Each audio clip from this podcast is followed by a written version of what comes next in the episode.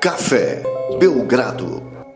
Amigo do Café Belgrado, nós prometemos que voltaríamos quando tivesse alguma coisa relevante para falar. E tem, hein? Começou finalmente a Free Agency da NBA na madrugada desse sábado para domingo.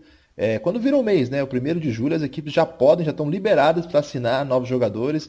E claro que antes disso eles estão conversando. Há uma regra que não pode, mas as equipes acabam fazendo isso. Muitas coisas já engatilhadas que já foram reveladas nas primeiras horas é, desse, desse domingo, o Lucas Nepomuceno está aqui comigo para a gente conversar sobre o que, que tem de bom para falar aí nesse podcast relâmpago de primeiro dia da Free Agency. Lucas, estamos de volta.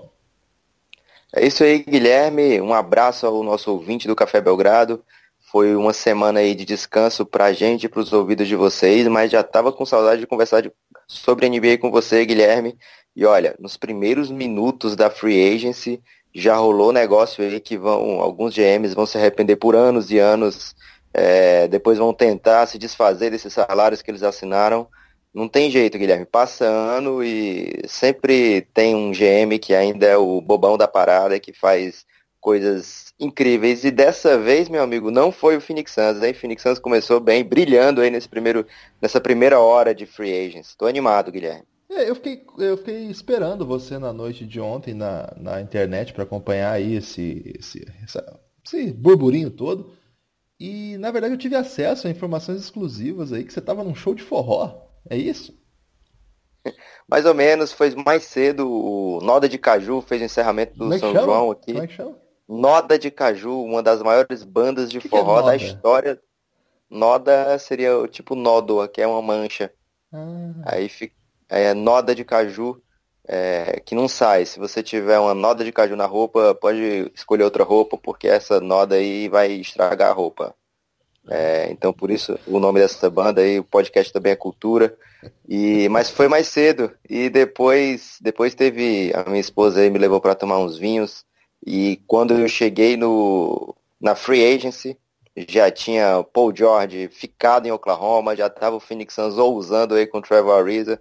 Foi demais, Guilherme. Foi demais o começo da. Vamos começar falando do Phoenix? Por que, é, que fiquei animado? Pra te contar um pouco da, da, experiência, porque ontem tava aquela. Eu tava no Twitter, né? E tava aquele caos, né? O que, que vai acontecer? É, como é que vai ser isso? E o hoje começou a soltar coisa um pouco antes da uma da manhã no horário do brasileiro, né? O, o Shams também, o Mark Stein foi muito bem. A ESPN, que sempre transmite o Sport Center aqui no canal Sport, é, ESPN Plus, né? O ESPN+, é, começou a passar um especial lá da ESPN e hoje entrou na TV meia-noite, então é, lá nos Estados Unidos, uma hora da manhã no horário brasileiro, na nossa TV. Então foi uma noite muito emocionante, assim, e a, a parte disso eu estava assistindo a eliminatória de basquete Nova Zelândia e China, e começou a chegar muita notícia, e no auge dessa notícia, Lucas, já era de manhã para mim, porque eu dormi, e aí eu fiz todo o recap, e agora sim posso falar do que aconteceu de fato, porque você sabe que meu sono, ele não é daqueles menos é, resistentes, né?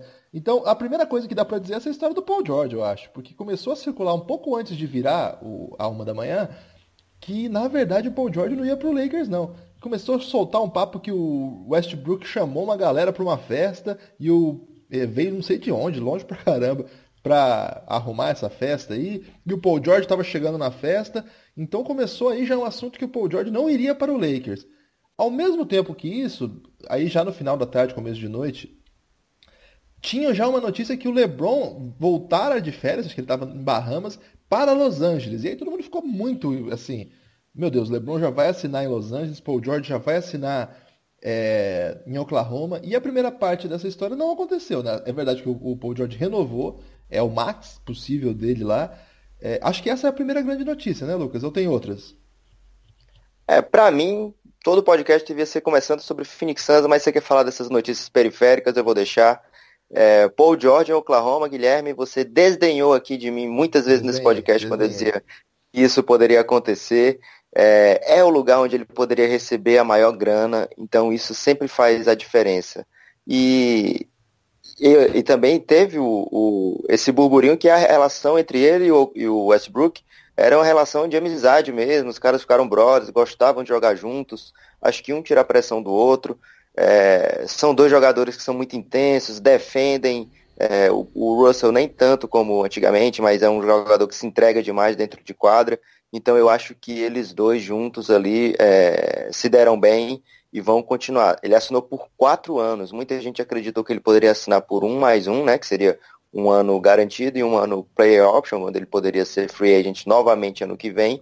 Mas não, ele foi três mais um, só que o, o um dele é no terceiro ano, né? Depois de dois anos, ele pode optar por se tornar free agent ou optar por continuar mais dois anos aí é, no Oklahoma City Thunder com esse salário maravilhoso que ele conquistou de 35 milhões por ano.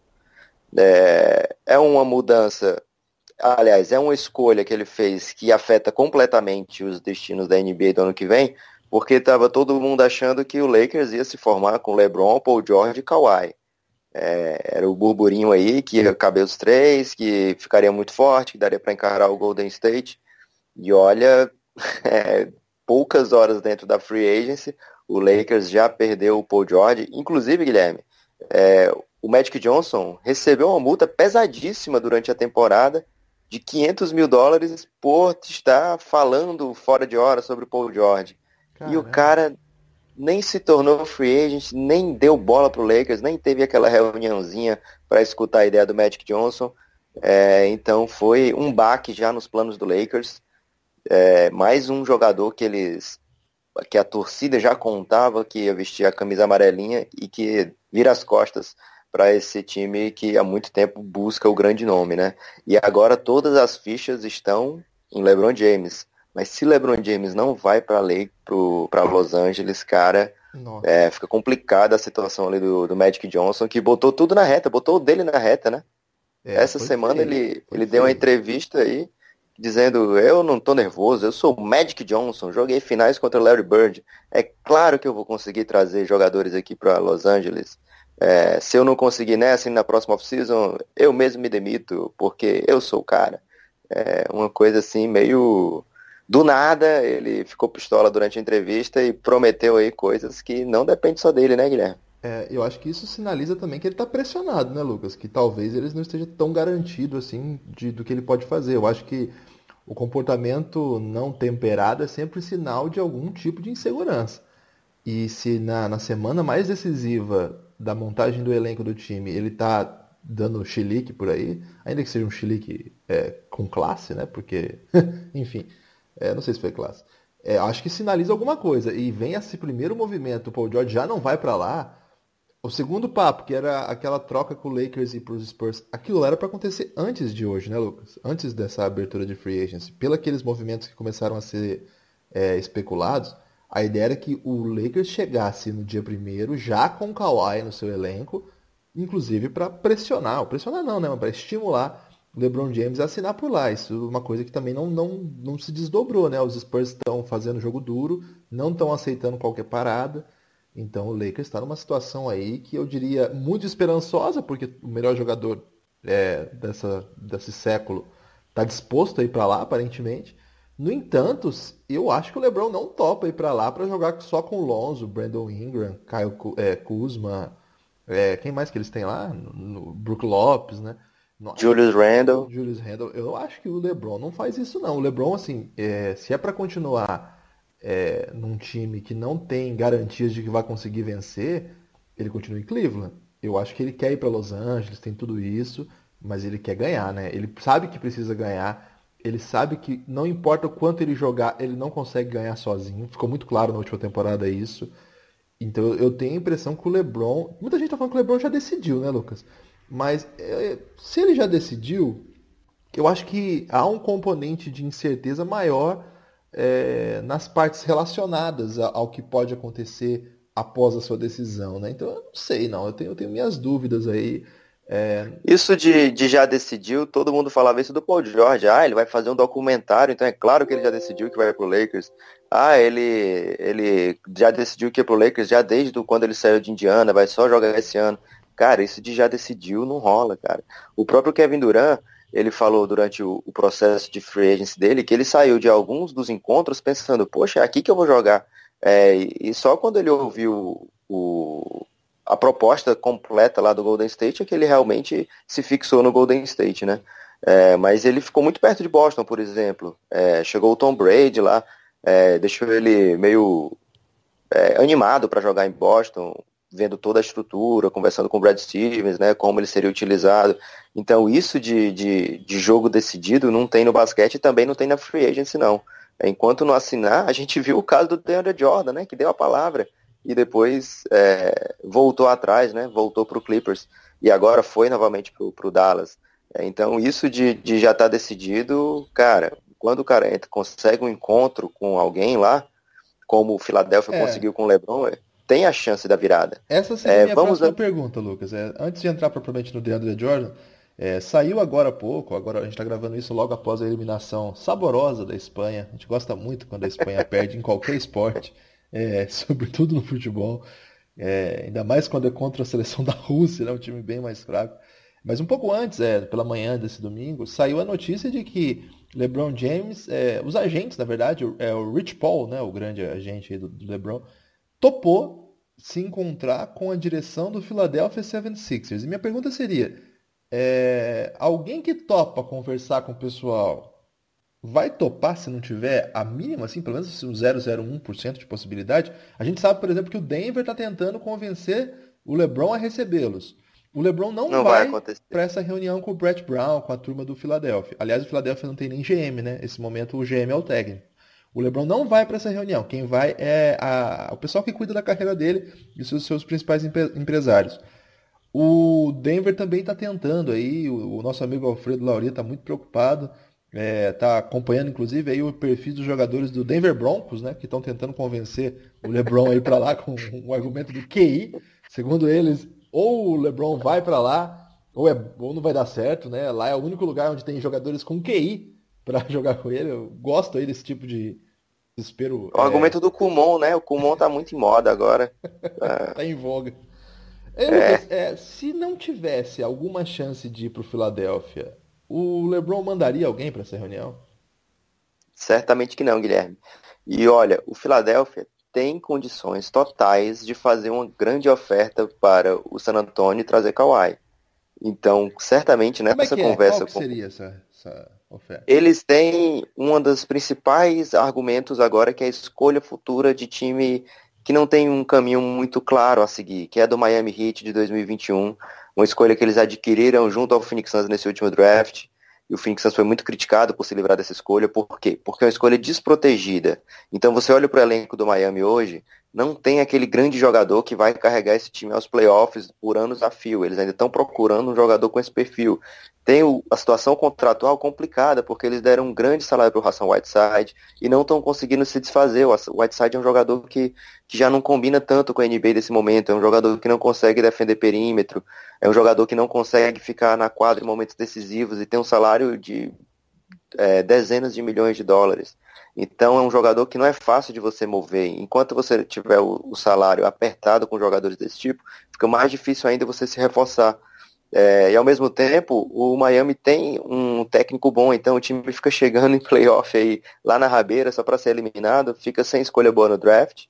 É, então, assim, não tem um caminho claro do, da onde o Miami está indo. Então, essa escolha de 2021, que é o primeiro ano onde talvez os jogadores da high school venham para a NBA também, e aí seria o que eles estão chamando de double draft, né? Porque tem os one and done. Olha o tanto de inglês necessário que eu estou mandando agora, Guilherme. Foi, uma, foi um hit combo, lembra do, do Street Fighter que dá o hit combo? aí você me deu agora o combo breaker. É, então, tem essa situação dos jogadores que vão um ano para a faculdade e vão, entram na NBA, que são os freshmen da faculdade, e vai ter no mesmo ano os jogadores que vêm direto do high school, né? Que são é, o que é uma aqueles... chance dupla de pegar bust, né? É, uma chance dupla de pegar bust, mas uma chance dupla de pegar um jogador craque aí como o DeAndre Ayton, que vai brilhar muito na NBA. é, então, esse draft tá, tá bem apetitoso na visão dos GMs. Então já tem essa escolha. Ô, tem o Markel uma coisa. Quando que vai começar essa possibilidade de reformar a loteria para não premiar equipes que ficaram tão ruins? Tem esse papo também, né? Então talvez isso anule já esse potencial. O último, pelo contrário, Guilherme. Ah, é? é? Esse ano agora foi o último que teve essa, esse grande impacto do último lugar, teve 25% de chances de pegar a primeira escolha. Esse percentual baixou muito já a partir desse ano. Então, o ano passado foi o último ano do tanque raiz. Agora, o que é que acontece? As chances são mais é, dirimidas entre todas as equipes que não foram aos playoffs. Mas a chance do, do, da, do, da, da pior campanha, ainda é a maior chance. Porém, não é tão grande como antes. Ou seja, o décimo lugar, a partir desse ano, vai ter uma chance que é mais de duas vezes maior do que o que ele tinha antes.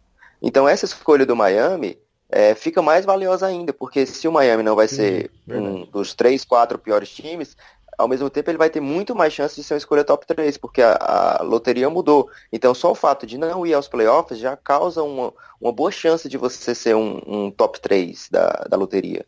Não é tão pequena como foi nos últimos anos. Então essa escolha, é, teoricamente, tem um valor maior porque não, é, não compete tanto com aqueles times que jogam para perder de propósito. Tá. Então, mesmo que o Miami jogue para ganhar, se ele não for ao playoff, ele vai dar uma boa chance de ser uma boa escolha. É, então essa, essa pique é valiosa ainda, Guilherme. Então você acha é, que o Spurs pode estar seduzido pela ideia do Kawhi para lá e isso muda tudo?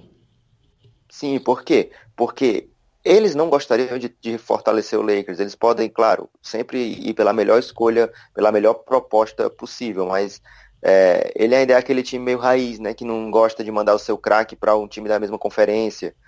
Né? Então você mandar para o Philadelphia é, você está mandando para o outro lado lá, está ferrando o Lakers e ao mesmo tempo não está se, se rendendo aos desejos do Kawhi também, né? Que ele falou, ah, eu quero ir para o Lakers. É, então, ele tendo a chance de pegar essa escolha, pegar um jogador como o Dario Saric, que é a cara do San Antonio, cara. Imagina o Saric com o Pop. Os caras parece que são feitos um pro outro. Uma pena o Manu não está ainda no auge, porque Manu e Saric no auge seria uma coisa maravilhosa de se ver. É, então são jogadores que cabem muito bem no Phoenix, no, desculpa, no San Antonio Spurs e o Philadelphia tem a condição de fazer uma boa proposta por Kawhi e aí sim chegar, olha LeBron, eu tenho aqui, se você me der o sinal que você tá afim, a gente consegue trazer o Kawhi para cá e você vai jogar com Kawhi, Embiid, Ben Simmons e a gente coloca um monte de chutador aqui ao lado de vocês e a gente vê o que é que rola. É, porque ainda tem outra vantagem, né? Porque se ele for pro, pro Lakers, a chance dele parar de ir para as finais é bem grande, né? Porque eles vão pegar o Golden State no caminho. É, e ele continuando no leste, ele vai poder ampliar aí esse seu sua sequência maravilhosa de finais todo ano, é, o que é muito bom para o legado dele, né? Que é um cara que se preocupa muito com o legado. Então eu não vejo é, como o LeBron pode ignorar a possibilidade de se juntar ao Kawhi no Philadelphia. E o que, nós temos mais ainda, Lucas? Eu sei que teve alguns movimentos assim, é, pouco badalados, mas até interessantes, né? Por exemplo, a chegada do Ariza ao Phoenix Suns, a chegada de. a renovação pesada do Will Barton lá no Denver, né? Alguns jogadores também é, que não são de, da, da elite da liga ganhando muito, um salário bem alto, né? O Jeremy Grant ganhou um salário monstruoso aí, é 27 milhões em três anos. É, o pessoal gostou, inclusive, eu dei uma pesquisada aí, o pessoal ficou feliz, o pessoal de Oklahoma. Fiquei meio confuso com isso, mas enfim. É, Doug McDermott foi para o Pacers também, né? Um contrato generoso para a carreira que ele teve até agora. Acho que não sei se ele valia tudo isso, mas enfim. O Harris lá do Joe Harris, né? Do, do, do, do Brooklyn Nets, um contrato que eu sinceramente não entendi. Enfim, vários os caras soltando a porva aí desses todos aí. O que eu mais gostei foi disparado o Ariza no Suns, principalmente porque é um contrato de um ano só, um ano, 15 milhões, e é um jogador de elite, né? Sem dúvida nenhuma, pode não ser um superstar, mas é um jogador que vai a finais de conferência há muitos anos já, é, é um defensor excelente, é um dos melhores chutadores é, da sua posição, né? Na posição 3 ali, jogou num time que acabou de fazer uma campanha memorável. É um cara que o Suns pegou aí que eu gostei, hein, Lucas? É, cara, o Phoenix Suns ainda tá no primeiro passo. Ele não tá pegando o Ariza porque acha que o Ariza vai levar o Phoenix Suns a um, um, uma glória, né? Não é isso. O Phoenix Suns está montando ainda o seu esqueleto. E aí ele pega um jogador que é claramente um profissional é, de elite dentro da NBA, que jogou em grandes franquias, que jogou muitos jogos importantes de playoffs, um cara que defende várias posições, né? Que prima pela defesa é, que infelizmente nessas finais de conferência contra o Golden State a bola dele não caiu, então atrapalhou bastante a equipe do Houston. É, mas ao mesmo tempo é um cara que lidera por exemplo, e é isso que o Phoenix Suns está precisando. O Phoenix Suns tem um time, é, Guilherme, que vai ter um. O time titular do Phoenix Suns vai ter uma média baixíssima de idade. Então você trazer um jogador como o Ariza, que é um, um, veterano de mão cheia dentro da NBA, né, é importante demais para o futuro da franquia. É, e o principal desse negócio é que foi um ano, 15 milhões. você pensa, poxa, 15, 15 milhões é um salário de craque. É, não é pro Phoenix Suns estar tá pagando isso para um cara. Mas, cara, eu fiquei tão aliviado, porque durante o, o esse período aí, pré-free agency, ficou se falando que o Phoenix Suns ia procurar um armador de todos os jeitos, é, que ia oferecer dezenas de milhões ao Fred Van Vliet, que ia tentar pegar o Dennis Schroeder e dar um, um salário gigante para ele. É, e não é assim, cara. A gente não vai procurar uma necessidade, é, cobrir uma necessidade e achar que vai resolver o problema, porque o armador hoje na NBA tem que ser muito foda. Não dá para você pegar um armador meia boca e achar que vai competir porque agora tem um armador. É, se for para ficar com meia boca, já tinha o Alfred Payton por ali. É, um jogador, um armador, um, principalmente um free agent que você vai trazer, você tem que acertar, tem que ser um tiro certeiro. Não adianta você dar 20 milhões num jogador que é bom, que vai melhorar o seu time, se o seu time não ficar elite. Então, o fato do Phoenix Suns ter dado só um ano para o Ariza, trazer um jogador que é muito experiente, um jogador muito bom, muito rodado, que vai dar uma base muito grande, vai aliviar a pressão desses jogadores do Phoenix Suns e vai é, mostrar movimentos de como um veterano defende, que coisas que ele, onde ele tem que se posicionar na quadra é, que tipo de situação ele, ele deve esperar durante um, uma partida. Isso vai ser muito importante para essa garotada do Phoenix Suns. Não importa se ele vai tomar a posição de titular do, do Michael Bridges por um ano ou vai diminuir os minutos do Josh Jackson. Eu acho que o, o que ele vai somar para esse, esses jogadores é, é, bem mais importante do que o resultado na quadra desse ano do Phoenix Suns. É, e sempre tem a possibilidade. Isso Pode falar, Guilherme. Sobre isso aí, eu vi quando o Philadelphia assinou com o J.J. Redick, com o Amir Johnson. Teve mais um que foi para lá que é veterano. Quem que foi mesmo? Não lembro agora. O pessoal falou assim, o pessoal da Philadelphia falou assim, que na verdade, é, não só dentro de quadra, mas principalmente fora, né? Porque na verdade são adolescentes, né? O mesmo o, o Devin Booker é muito novo, né? E vários dos, dos, jogadores serão adolescentes, assim, saindo da teenagers ainda ou chegando aos 20 anos, tal e nunca jogaram uma temporada de 82 jogos, ou se jogaram, jogaram uma, duas no máximo, sem protagonismo. Então é o caso até, o, o exemplo era para o Philadelphia, mas eu acho que também cabe para o Suns a partir do que você falou, é, até de ensinar assim, ó, aqui na jogo fora a gente come isso. É, a gente acorda tal horário. É, para não ser tipo uma excursão de molecada, entendeu? Para saber como é que se, como se posicionar mesmo na, na cultura NBA, né? Porque é uma cultura à parte, né, cara? Imagina, são alguns meses que os caras rodam o país, e não só o país, o continente, porque eles viajam também para o outro país ao norte, e visitando lugares diferentes, ficando em diversos hotéis, com uma série de possibilidades, uma série de perigos, né? é, uma pressão. Então acho que casou bem mesmo, Lucas. Quer falar mais alguma coisa do Santos ou podemos ir para o outro assunto que eu reservei aqui antes de fechar? É, não, só completar que, assim, é, essa não era free agency do Suns ainda, assim, de, de trazer um grande craque para jogar no Phoenix. Não tinha ninguém que fosse disposto a encarar um projeto nesse comecinho, comecinho. Então, só o fato do Phoenix Suns não ter amarrado dinheiro para o futuro, como a gente viu aí franquias dando 21 milhões por três anos pro Ilyasova. Imagina, cara, você tá com um grego no time, a qualquer momento o grego pode ser capaz de convencer alguém a jogar lá, mas olha, não vai dar para trazer não, porque a gente está gastando aqui 7 milhões no Ilyasova, então não vamos poder oferecer o máximo para ninguém.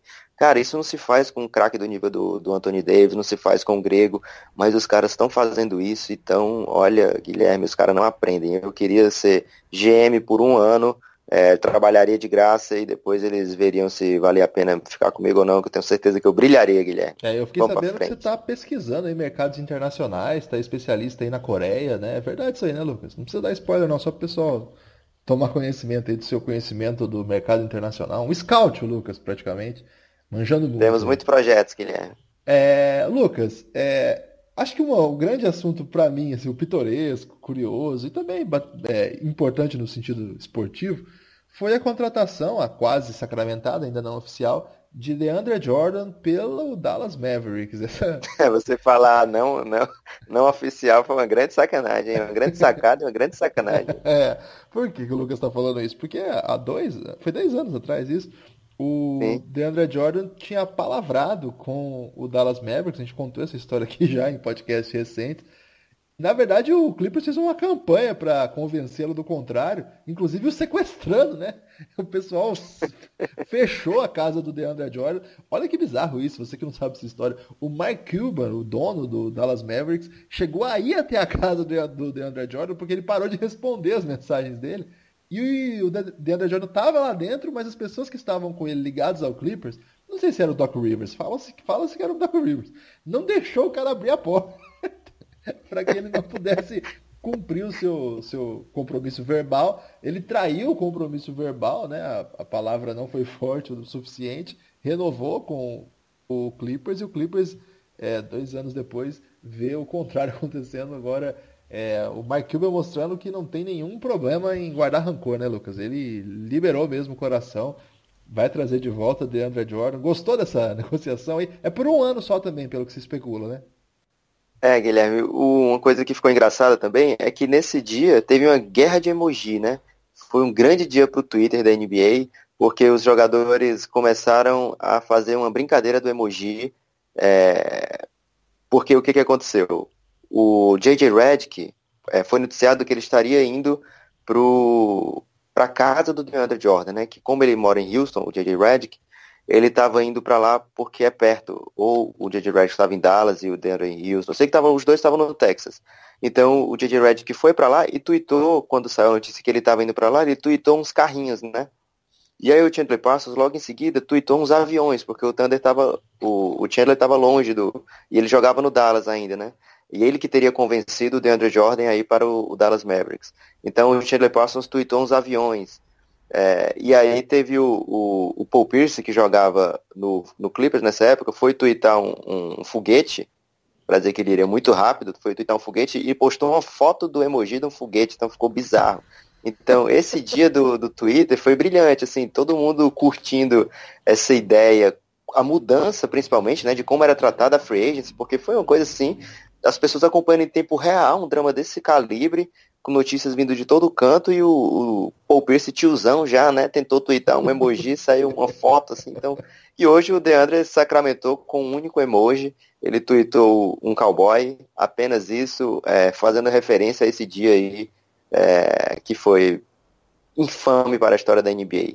É, o contrato que ele pegou, Guilherme, uma curiosidade, foi idêntico ao que ele deixou do Clippers, né? Ele optou para fora do contrato do Clippers e assinou pelo mesmo valor, o mesmo período. Por quê? Porque o Clippers queria que o Dallas pagasse alguma coisa para ter o DeAndre Jordan.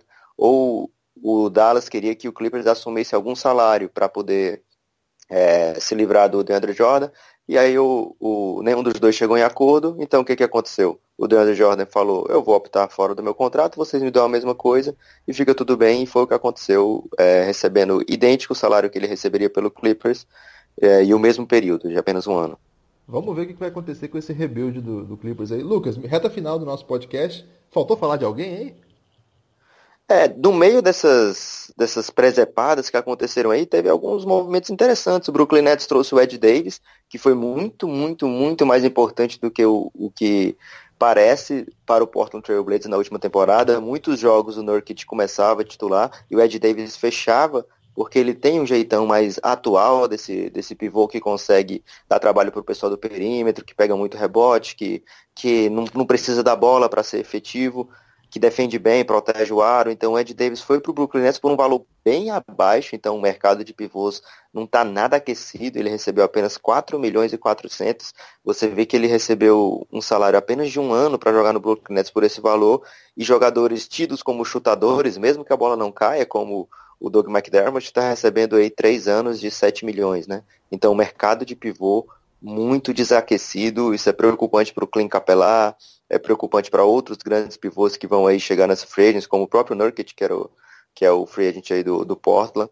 É, por outro lado, esse pivô maravilhoso, inteligentíssimo, gênio, mestre do Kumon, que não enterra, que é o Jokic, né, do Denver, conseguiu o seu salário máximo, é, pode respirar tranquila a franquia do Colorado, porque o Jokic conseguiu 150 milhões praticamente por cinco anos, é. renovou por lá.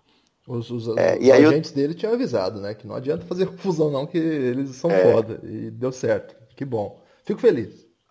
Agora tem muito salário grande, Guilherme, mas a gente tem que contextualizar um pouco. É, a, o mid-level da NBA hoje, que é o final, salário. Lucas. Certo, vai ser rápido.